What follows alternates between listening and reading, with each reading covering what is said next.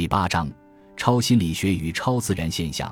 与相信超自然力量和奇迹的人不同，一些人相信心灵感应、预知、意念、超感官知觉、超心理学和超自然现象。他们认为这些都以自然规律为基础，只是人类尚未理解这些自然规律，因此，他们通常会用科学的方法验证这些信仰，通过实验测试和检验这些现象。正如我们所看到的，以实验验证奇迹没有意义。因为上帝可运用超自然的力量获得任何他想要的结果。遗憾的是，科学界取得的共识是，没有令人信服的证据证明超能力存在。例如，美国国家科学院的一份报告指出，过去一百三十年的研究没有科学的证明超心理现象存在。整整一百三十年啊！人们对此的执念可见一斑。科学家们为检验超自然现象做了各种各样的实验。但只有那些能产生定量结果的实验才易得到科学的评估。在这些实验中，被试常常被要求尝试用意念影响抛硬币或掷骰子的结果，或者尝试用意念改变自然随机事件的分布。做这些实验时，研究人员面临的一大难题是：即使确实存在意念，它们的影响也非常小。若意念的影响很大，当某人抛硬币时，每次的结果都是正面朝上，那么意念的影响力肯定能得到明证。实际的情况是，研究人员只是在试图确认是否有人能使硬币正面朝上的次数超过一半。他们认为，这刚好足以证明这种特殊的抛硬币现象没有办法用概率来解释。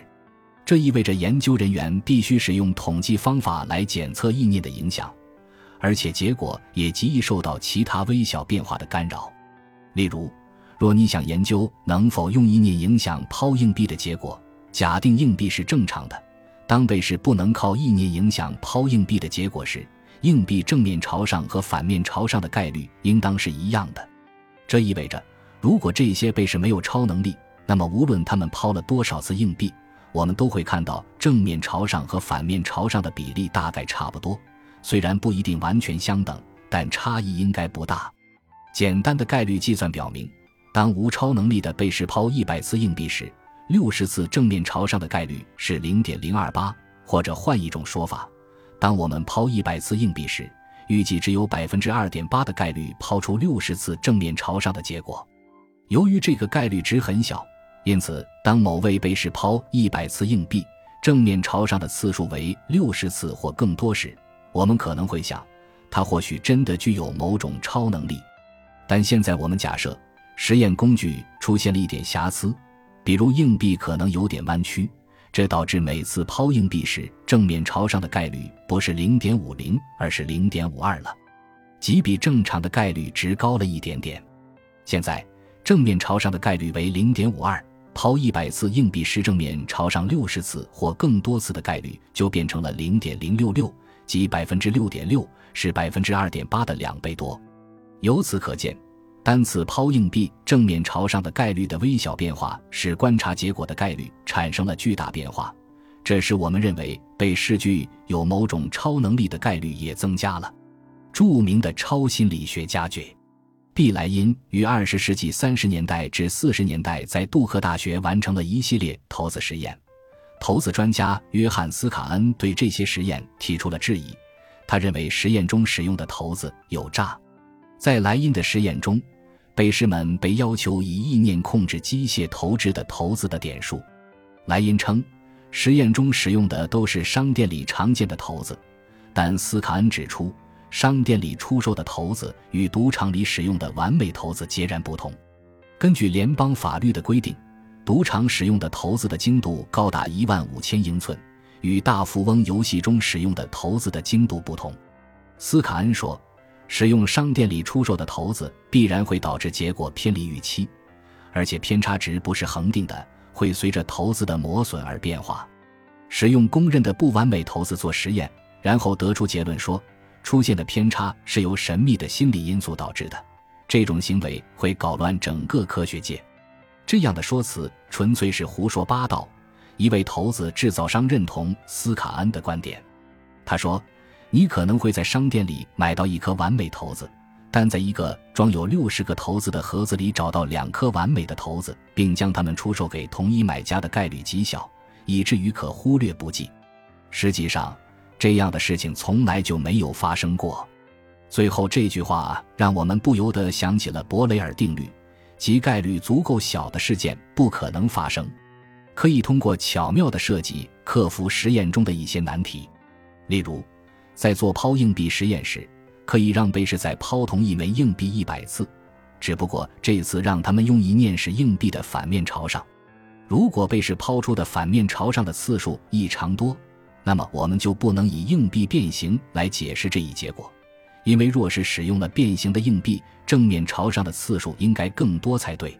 然而，我们无法确保控制了每一个细微的扭曲和偏差。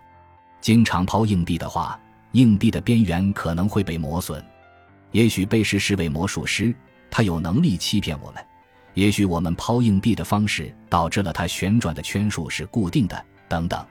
微小的变化，单次的影响可能很小，但对结果产生的累积影响是巨大的。霍尔格博士、菲奥纳斯坦坎普和埃米尔伯勒审视了三百八十项有关心理影响的研究，在这些研究中。被试被要求以意念影响随机出现的零和一序列，他们发现实验结果与他们此前的分析一致，即随机出现的数字中有更多的结果符合被试的目标值。虽然出现零和一的概率相差很小，但纯粹偶然的出现这种差异的可能性很小。因此，意念的影响似乎是真实存在的。也就是说，某种力量导致了有利于被试目标的结果出现。问题是，这种差异是由参与者的精神力量造成的，还是由其他类似于硬币弯曲的因素造成的？博士及其同事们提出的一种可能性是，这样的结果可能是由于所谓的发表偏移导致的。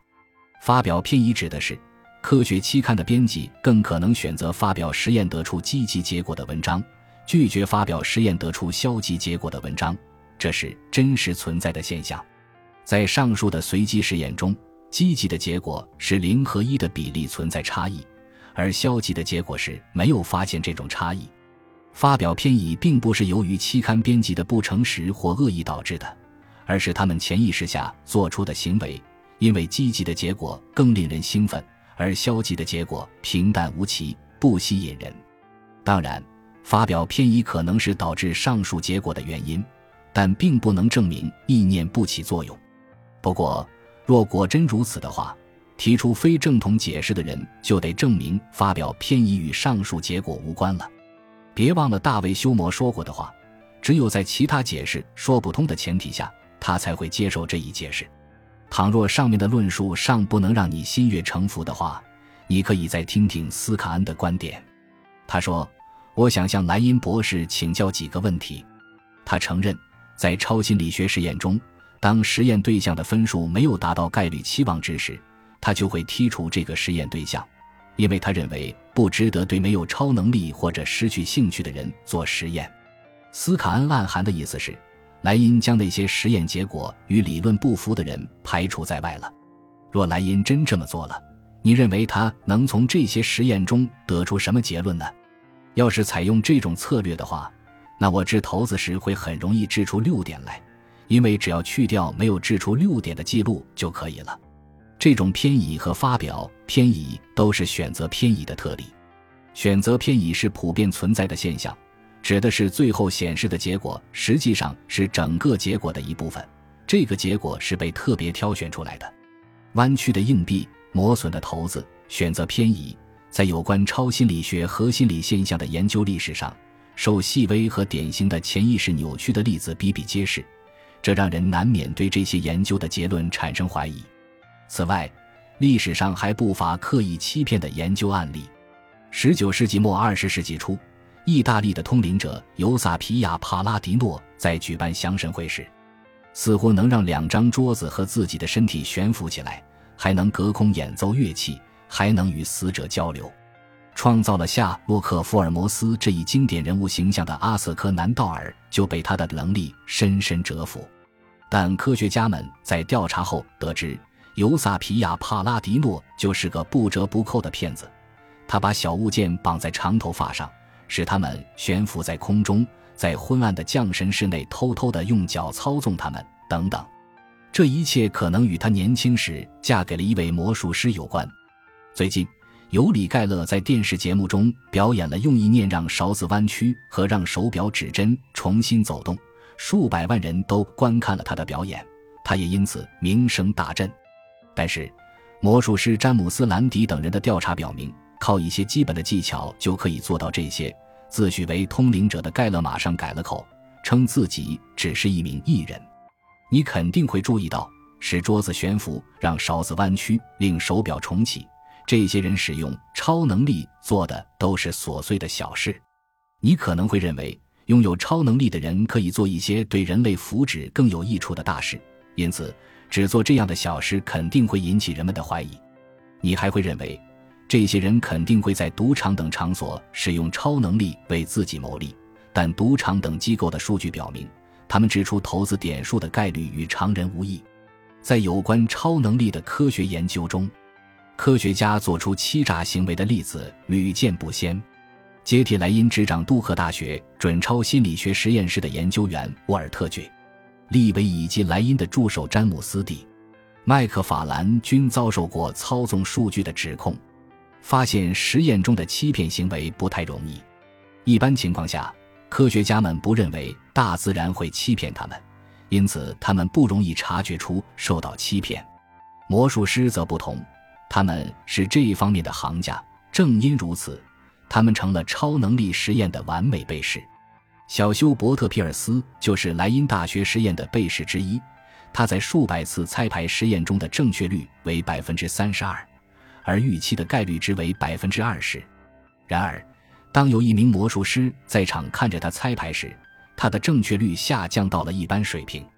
这种影响导致一些研究人员提出。